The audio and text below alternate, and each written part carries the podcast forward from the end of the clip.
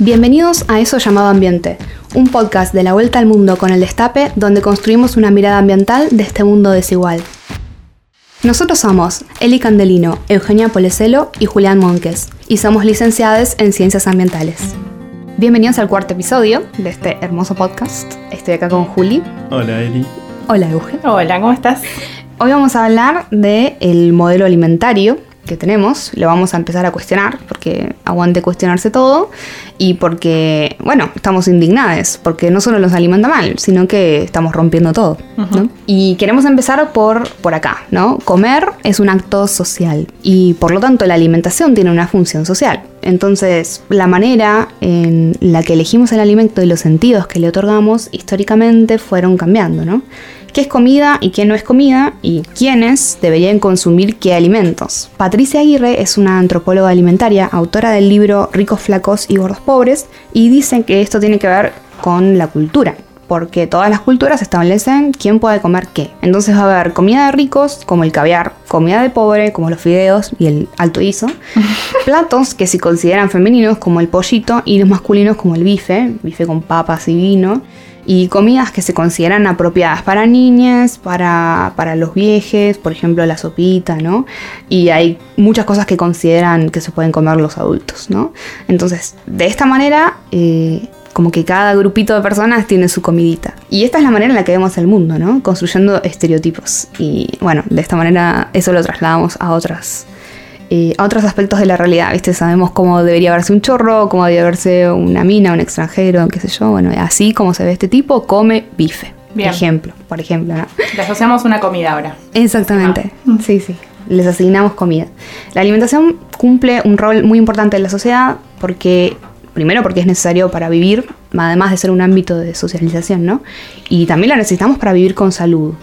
Las dos cosas son cosas muy distintas, ¿no? Comer para sobrevivir y vivir con salud sabiendo que es vivir, que es necesario comer para vivir y que todo el mundo tiene derecho a vivir y alimentarse, ¿por qué hay gente sin comer, no? Bueno, porque no tienen plata o porque no tienen acceso al alimento. Entonces, esto nos pasa todos los días a la humanidad, pero no nos lo cuestionamos todos los días. ¿Cómo llegamos a naturalizarlo? Y además, los que comemos, ¿qué estamos comiendo? No todo el mundo se hace esta pregunta, ¿no? Ponerse a reflexionar, eh, Sí, ¿qué es lo que estoy comiendo? ¿Me hace bien? ¿Me hace mal? ¿Me da alergia? También es un hábito tan cotidiano que contribuye, ¿no? A que no nos Claro. cuestionemos. Te haces una comida al paso para seguir en el laburo, te compras lo primero que ves o lo que más te mientras gusta. mirás la tele, Exacto. mientras miras la computadora. Sí. Sí, y no es alimentarse. O sea, comer no es alimentarse. Claro. Así que, Eso de llenarse. claro. Y continuar con el día. ¿Cómo llegamos acá? Bueno, no sabemos muy bien, pero estuvimos pensando que hay una cosa que contribuye mucho a nuestra manera de consumir comida, que es este desacople que hay entre producción y consumo, ¿no? Compramos cosas que vienen en paquetes de colores, con listas de ingredientes que están llenas de aditivos, de conservantes, de azúcares refinados, de colorantes. Hay mucha harina, mucho azúcar y muchos fritos, ¿no? Y bueno, los consumidores ya empezamos a sospechar, ¿qué onda esto? Esto tiene un impacto en la salud. Y siempre hay otros factores de riesgo y la vida sedentari- sedentaria hace lo suyo, ¿no? Eh, aumenta la incidencia de enfermedades no transmisibles recientemente, como la diabetes y las enfermedades cardiovasculares, y esto tiene un vínculo directo con la dieta, ¿no? Es una relación que es evidente. Entonces, pensemos que hoy vamos y consumimos lo que el mercado nos ofrece sin preguntarnos demasiado de dónde viene o cuánto sufrimiento origina a los humanos o los animales que intervinieron en la cadena de producción, si hubo trabajo infantil, entonces, ¿qué valores están detrás de nuestras mentes que legitiman esta manera de consumir, no? Y por otro lado, ¿qué tan atrapados estamos en el mercado que nos cuesta conseguir alimentos alternativos o que están mucho más caros? Eh, vivimos en una etapa industrial en la que se desacopla el tiempo y espacio entonces, entre el consumidor y el productor, no vemos cómo y dónde y cuándo se produce lo que comemos. Esta etapa, según Aguirre, es la que cambió el sentido de lo comestible hasta hacerlo incomprensible. Y tenemos a Sole Barruti que dice, por ejemplo, que al supermercado vamos como zombies, ¿no? Ingresamos en una experiencia que nos proponen las marcas y que delinea los gustos y excita el cerebro, y entonces solo estas empresas van a poder eh, satisfacer esta promesa que nos hacen, textual, ¿no? ¿Cuáles son los condimentos para este desacople que nos traen a este momento de malnutrición? ¿no? Bueno, identificamos tres cosas, seguro hay muchas más. La primera es la inserción de la mujer en el mercado laboral. Que, bueno, ¿quién va a cocinar, no? Si no es la mujer. Entonces tenemos menos tiempo para dedicarnos a la cocina y bueno, entonces reemplazamos la comida por alimentos ultraprocesados o cosas que podemos sacar de freezer, meter en el microondas y mandarnos para adentro y irnos a dormir. La- el segundo punto que identificamos es la revolución verde, que viene a generar una sobreproducción de granos a expensas de la degradación ambiental. Y esto genera que haya mm, muchísima soja por todos lados, muchísimo maíz, y que tengamos que meterla en algún lado. ¿Dónde la metemos? Bueno, la metemos en los productos industrializados. Sí. Jarabe de maíz de alta fructosa, lecitinas de soja, en absolutamente todas las galletitas que te podés comer. Que las etcétera. hacen más baratas. O sea, esa es un Eso poco la sí. estrategia de meterlo en todo para que todo sea es más muy barato, Mm. tal cual. Y eso de alguna manera disponibiliza la comida, bueno, Mala. o eso, Sí. sí. para ciertas personas que no pueden acceder a otro tipo de alimentos, ¿no? Mm. Tercer punto, pesticidas y herbicidas, que lo que hacen es maximizar las ganancias para los productores, pero que terminan contaminando la tierra y los cuerpos, ¿no? Y dándonos alimentos que muchas veces tienen un valor nutricional empobrecido, ¿no? Todo esto viene a ser del sistema alimentario uno que es insostenible y que además es injusto. Y con respecto a la distribución de los alimentos, también identificamos este fenómeno del supermercadismo, ¿no? que nuestros alimentos están eh, nucleados o acumulados en el súper sin entender de dónde son, quién los hace, ¿no? Están ahí ocupando la góndola y estratégicamente ubicados para que nosotros nos los mandemos. Para llamar nuestra atención con un millón de reglas de marketing. Sí. O sea, Sí, cuanto sí, más directo están hacia nuestros ojos, es cuanto más ahí consumimos. Sí, Estás en tal cual. fondo, no. Tal cual. Y bueno, de, de alguna manera, entonces esto lo que hace es que la comida se pueda acumular en las góndolas y que dure un montón de tiempo. Necesitamos ponerle un montón de conservantes y ponerla dentro de un envase que sea difícil de reciclar, Claro. desgraciadamente, pero que conserve la comida, ¿no? Y de esta manera, bueno, los supermercados liquidan su stock con 2x1, 3x2, 6x4, qué sé yo. Todo eso mantiene al mercado moviéndose, pero no nos mantiene alimentados y nutrides, ¿no? Además, mucho de lo que comemos viene de afuera, ¿no? Viene importado. Entonces esto nos suma emisiones de carbono, cambio climático, a nuestra comida, ¿no? Nosotros nos gusta comer el palmito, ¿no? Uh, necesito, pizza, necesito palmito. palmito, claro. Bueno, eso viene de monocultivos de palma aceitera en Colombia o en Brasil, etcétera, ¿no? O las golosinas que vienen de Estados Unidos, porque son distintas. O el jarabe de arce, por ejemplo. Qué complicado es esto en una, eh, una sociedad globalizada, porque obviamente la información que se recibe de distintas partes del mundo o de los viajes o qué sé yo, ah, fomentan esa demanda al mismo tiempo y Sí. lo impulsan. A full. No, incluso el desacople, digamos, de- del contexto y de, y de los ecosistemas, digo, porque ni siquiera hace falta, digamos, que, que- que la comida en sí viaje un montón, Mm. pero por ejemplo queremos comer tomate todo el año. Claro. Y no se puede producir tomate todo el año. Vos lo tenés, ¿por qué? Porque hay un montón de productores que le meten un montón de energía Claro. para poner en los invernaderos para que ese tomate esté en invierno, ¿no? Sí. Cuando es un cultivo de verano. Sí. Y después almacenados en cámaras que también tienen que estar enchufadas y consumir un montón de energía, todo porque Se demanda. y además, eh, sí, tal cual. la No. demanda. No, no estamos como eh, amoldados o adaptados a la estacionalidad que tiene la naturaleza para darnos alimento. Sí, no pensamos de manera cíclica. Exacto. Cuando hablamos de alimentarnos con conciencia ambiental o con conciencia social, más allá de las decisiones personales que podamos realizar, que eso depende de nuestro poder adquisitivo, por lo visto, hay una pauta interesante para pensar y es que esta disponibilidad de alimentos tiene que estar garantizada para toda la población. De esto se trata garantizar el derecho humano para la alimentación adecuada, ¿no? ¿Y cómo podemos llevar adelante esto? Bueno, con un abordaje más integral de la cuestión, como la soberanía alimentaria o la economía social y solidaria, que tiene como objetivo no solamente depender de insumos externos como agroquímicos, sino además pensar en el bienestar integral de las personas en vez de solo hacer plata, porque estamos obsesionados con la plata, no sé, como si después no la pudiéramos comer, ¿no? Sí. Y ahí es donde entra a jugar esto del rol social de, de la alimentación y el rol social de producir alimentos. Tal cual, ¿no? eso te iba a decir, sí. Pero sí, eh, el tema es que cuando hay hambre no hay pan duro, parece, ¿no? Y bueno, ya está, si, si no tengo capacidad para poder alimentarme mejor, voy a comer lo que sea. Sí, lo que pueda. Eso que dices, Eli, de que comer es un acto social, determina que también tener el poder de elegir sobre una dieta sana, eco-friendly o lo que sea, la que se te cante, eh, se relaciona con otro poder que es el poder adquisitivo en este caso. O sea, comer bien, sin agroquímicos, orgánicos, sin gluten, lo que se te cante, es casi de cheto, se piensa. Y siguiendo ese poder adquisitivo, la distribución de esa comida sana también es desigual. O sea, las áreas donde se comercializan, a donde se viabiliza, digamos, su disposición no están en, digamos, en barrios populares, sino que están los barrios de mayor poder adquisitivo de la capital federal. Digamos, esa división obviamente tiene un fundamento que responde al poder adquisitivo. En Argentina, esa falta de acceso a los alimentos se denomina como la inseguridad alimentaria. Básicamente se refiere a que estamos, a ver, en serio, estamos hablando de un país que tiene autonomía alimentaria, que tiene la capacidad de producir todas las kilocalorías para satisfacer la demanda de su población, pero que progresivamente está perdiendo su capacidad de proveer a la población de todos los productos necesarios para alimentarse sana, segura y soberanamente, como se dice en la soberanía alimentaria, y en cambio se destina todo ese potencial productivo a cultivar granos, pastos para mandarlos afuera y engordar animales ajenos. Ahora se piensa tener a los animalitos adentro, ¿no? Mm. Y destinamos un montón de hectáreas en cultivar alimentos, pero qué raro que ninguno de esos está en nuestras bocas. O sea, tenemos cuántas hectáreas pueden estar destinadas a la soja y creo que ninguno de nosotros come tanta soja en el día.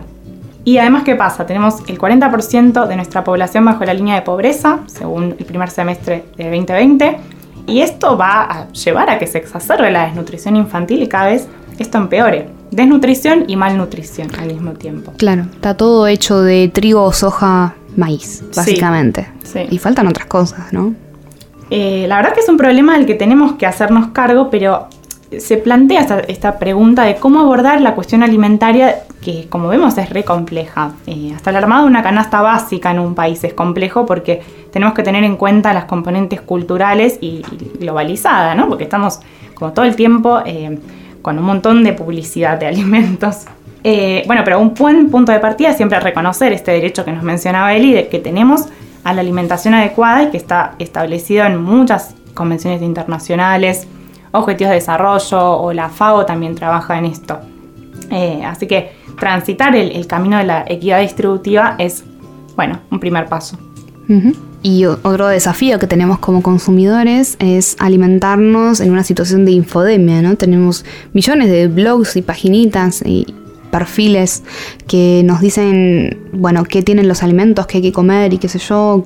Y entonces ¿cómo saber qué es lo que está bien y qué es lo que está mal realmente? ¿no? ¿De dónde sacamos la información? Eso a veces complica más las cosas. O gente que no tiene idea, hablando y tirando data. ¿viste? Sí. ¿Qué sé yo? Entonces, tenemos que seguir reclamando por un etiquetado frontal de los alimentos que nos avise cuando un alimento tiene alto contenido de azúcar, de sodio, de grasa y, bueno, nosotros poder tomar una decisión basada en la información. Ahora, si este podcast era de una mirada ambiental, como ambientólogos, porque estamos hablando de esto, nos interpela porque en realidad hoy en día las elecciones que tenemos de los alimentos tienen un impacto ambiental muy severo a gran escala. O sea, los alimentos que traemos a la mesa tienen por atrás una alta huella de carbono, son el motivo del avance de la frontera agropecuaria sobre nuestros bosques nativos, contaminan ríos, exacerban la desertificación, son provenientes de monocultivos, capaz promueven el trabajo infantil, o sea, un montón de bardo atrás del plato. ¿sí? Y, bueno, también fomentan la extinción de la biodiversidad y no nos referimos, ojo con esto, porque no nos referimos solo con el boom de la soja. Y sí, es la soja malísima, transgénica, verdad, todo eso que siempre tenemos en la boca, además de la comida, ¿no? Eh, y que también hay otros monocultivos que se ven motorizados por las dietas que optamos tener. Por ejemplo, no sé, en la demanda de productos veganos, de alimentos veganos, hay tofu, hay leches vegetales, hay maní, y que también vienen de monocultivos, ¿sí? Que tienen, por ejemplo, por mencionar una consecuencia, la pérdida de abejas. Eh, que llevan adelante un servicio de polinización y que es súper fundamental para un ecosistema. Bueno, así lo que vemos es que eh, además de pensar en lo que comemos, tenemos que pensar a la escala en la que lo producimos, dónde lo producimos, y muchas de esas opciones, digamos, más sostenibles de cómo consumir, pueden incluir capaz no comer tanto. Así de simple. Sí, porque en Argentina somos recarnistas y comemos eh, carne capaz, no sé, se piensa que hay que comer carne todos los días, se pensaba. Y ahora ya hay una idea de, bueno, comamos menos, ¿qué onda? Mm, y, a ver qué pasa. De a poco se instalan. Eh, o también de producir y consumir localmente. Juli, ¿nos querés contar de eso? Sí, y te agrego antes de contarte una más que es eh, la cuestión de, la, de cómo se distribuye, ¿no? Y todo, toda la cantidad de alimentos que perdemos en la cadena, ¿no? Hay un enorme desperdicio del alimento que primero se da por el proceso productivo, pero también por una cuestión de vuelta cultural, ¿no? Cuántas verduras, cuántas frutas se desechan porque vemos que tiene algún virus, algún honguito y que esas cepas no nos atacan a nosotros, ¿no? Claro. Eh, Está feo, lo tiro. No me, no me gusta. Pero bueno, yendo a las alternativas, que es un poco lo que me gusta para dar también esperanza y energía. El Por favor. Es que hay muchas, de hecho, ¿no? Hay muchas alternativas para este modelo de producción, distribución y consumo. La mayoría se enmarcan en lo que llamamos la economía social, solidaria y popular. Pero bueno, ¿qué implica ¿no? esta economía que la, que la escuchamos hablar mucho? La economía capitalista, digamos, ¿no? en particular dentro del neoliberalismo, donde reina básicamente el sálvese quien pueda, ah deja el bienestar y la conservación del ambiente de lado, ya que no tienen un valor mercantil, entonces no lo podemos intercambiar. Más aún, el avance del desarrollo tecnológico profundizó esta tendencia, ¿no? Porque en vez de mejorar las condiciones de trabajo, incluso disminuir la jornada de horario laboral, bueno, tendió a necesitar menos mano de obra, lo cual habilita justamente la precarización. Tanto es así que hoy en día es casi un sueño, ¿no? Pensar en una sociedad con pleno empleo. En ese contexto surge la economía popular, ¿no? la cual se basa en la organización de la gente que quedó excluida de este sistema para construir su propio trabajo. Y esto no quiere decir que sea una economía para pobres o simplemente una economía de subsistencia, como muchas veces se suele instalar, sino que implica apostar a otra forma de entender la economía. Recordemos en este punto que la economía es la administración de la casa común, no, no, no es hacer plata a lo loco necesariamente. En su etimología. Exacto. y Entender la economía de este lugar también busca integrar virtuosamente a la sociedad, no como algo separado, sino que esté dentro del mismo sistema, donde haya una real igualdad para el acceso a los recursos y donde haya un sentido de comunidad, de empatía y de cuidado por otros humanos, pero también por el ambiente. Claro. En definitiva, una economía pensada para los que trabajan, una forma de entender que hay mucho más en la producción, en la distribución y el consumo que meros intercambios monetarios dentro de todo este mundo que es la economía popular, que hay desde vendedores ambulantes, de todo lo que es el reciclado con inclusión social, etc.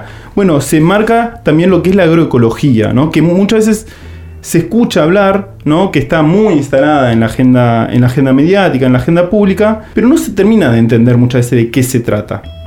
¿Por qué digo esto? Porque se lo suele reducir a que es aquella producción hortícola, o sea, de, de hortalizas o de frutas, que no usa agroquímicos. Y no solo no es eso, sino que es mucho más, ¿no? Porque la agroecología es ciencia, práctica y movimiento. Ciencia porque busca usar los procesos ecológicos para mejorar la producción, moldeando los cultivos al sistema ecológico y no al revés como hace la agricultura tradicional, ¿no? Que modifica todo el sistema para simplificar la producción y que sea básicamente más fácil eh, producir, cosechar, etc. A su vez discute la mirada súper aislada y puntillosa que suele tener la ciencia, ¿no? buscando tener una mirada integral desde un punto de vista que contemple dimensiones económica, ecológica, sociocultural y también teniendo en cuenta lo que pasa tanto tranqueras adentro, ¿no? lo que pasa con la producción, como tranqueras afuera, que es lo que pasa con la distribución y con el consumo. ¿no? Entonces, básicamente es una ciencia que apuesta a tener una mirada integral. Después es práctica porque busca una mayor autonomía de estos ecosistemas. El espíritu central de la agroecología no es no usar ningún agroquímico, sino tender a que los ecosistemas sean más autónomos. Por eso no quieren usar agroquímicos, ¿no? Porque crea un sistema artificial, ¿no? Un ciclo de dependencia continua. Exacto.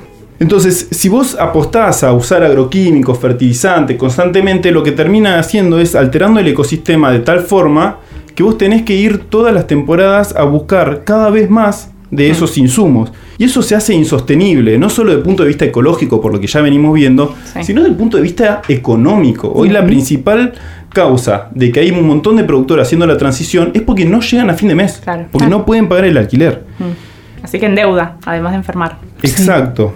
Pero a su vez Incluso más, también busca rescatar lo que son los conocimientos y las prácticas tradicionales y ancestrales que se fueron dejando de lado, ya que reconoce que hay saberes no científicos que están anclados en los territorios y que hay que tenerlos en cuenta, porque justamente se construyen capaz desde esa, desde esa exclusión, ¿no? ciertas prácticas, ciertas formas de entender al ecosistema y de producir en él, que son muy valoradas y que desde la ciencia, por simplemente no, no poner el ojo sobre eso, todavía no se tuvieron en cuenta.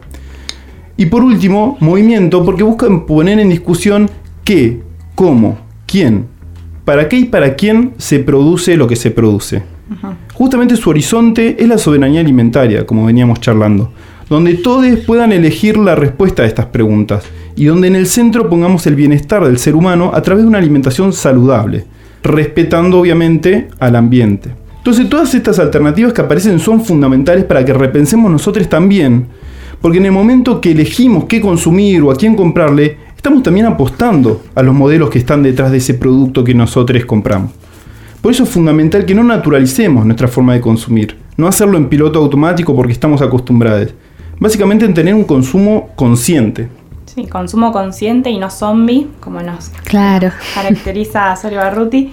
Por todo esto está bueno que aportemos a la producción agroecológica, la compra de bolsones, verduras, y es mucho más que una cuestión de salud nuestra, o sea, realmente es un aporte concreto y práctico como consumidores y consumidoras para dar una mano ¿sí? e ir apoyando y visibilizando que hay otra forma de producir.